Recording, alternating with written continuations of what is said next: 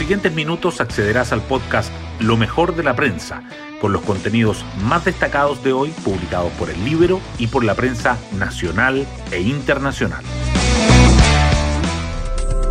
Buenos días, soy Magdalena Olea y hoy jueves 21 de octubre les contamos que el decreto que supuestamente tenía que firmar el presidente Piñera para proteger la zona donde se ubica Dominga no existe.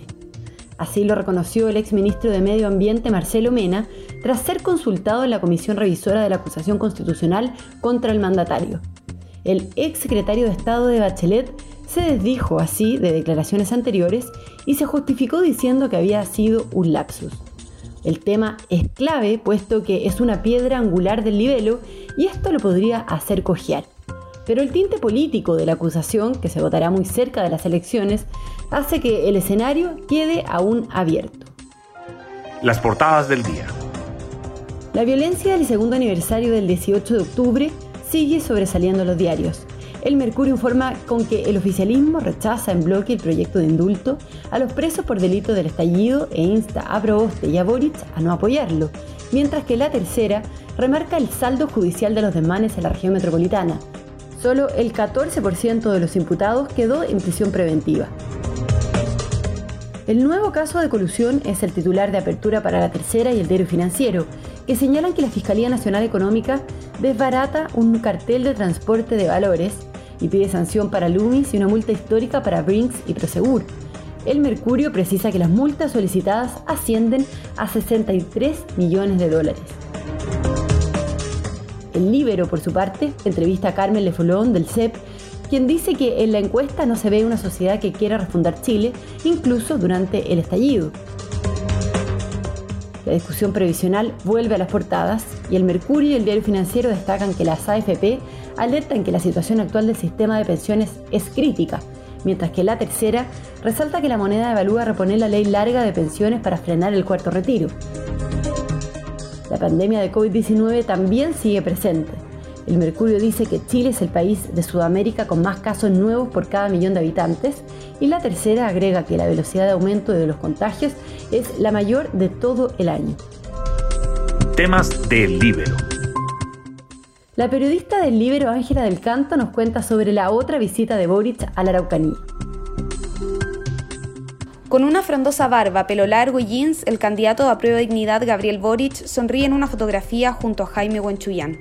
El registro corresponde a una de las visitas del diputado Temucuicuy en 2016, donde se reunió con el vocero de la comunidad y también parte del clan familiar de los Huenchuyán Cayul, uno de los más violentos de la zona.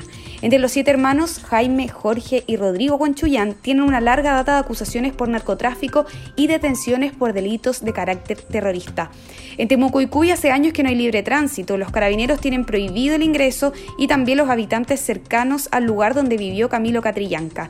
El sitio que visitó el abanderado ha funcionado como un verdadero campo de combate en la denominada lucha por la recuperación de las tierras. Pueden encontrar esta nota en www.ellibero.cl. Hoy destacamos de la prensa. Parlamentarios y candidatos al Congreso de Chile Podemos Más se alinearon con el gobierno en las críticas a Yana Proboste y a Gabriel Boric por apoyar el proyecto del indulto.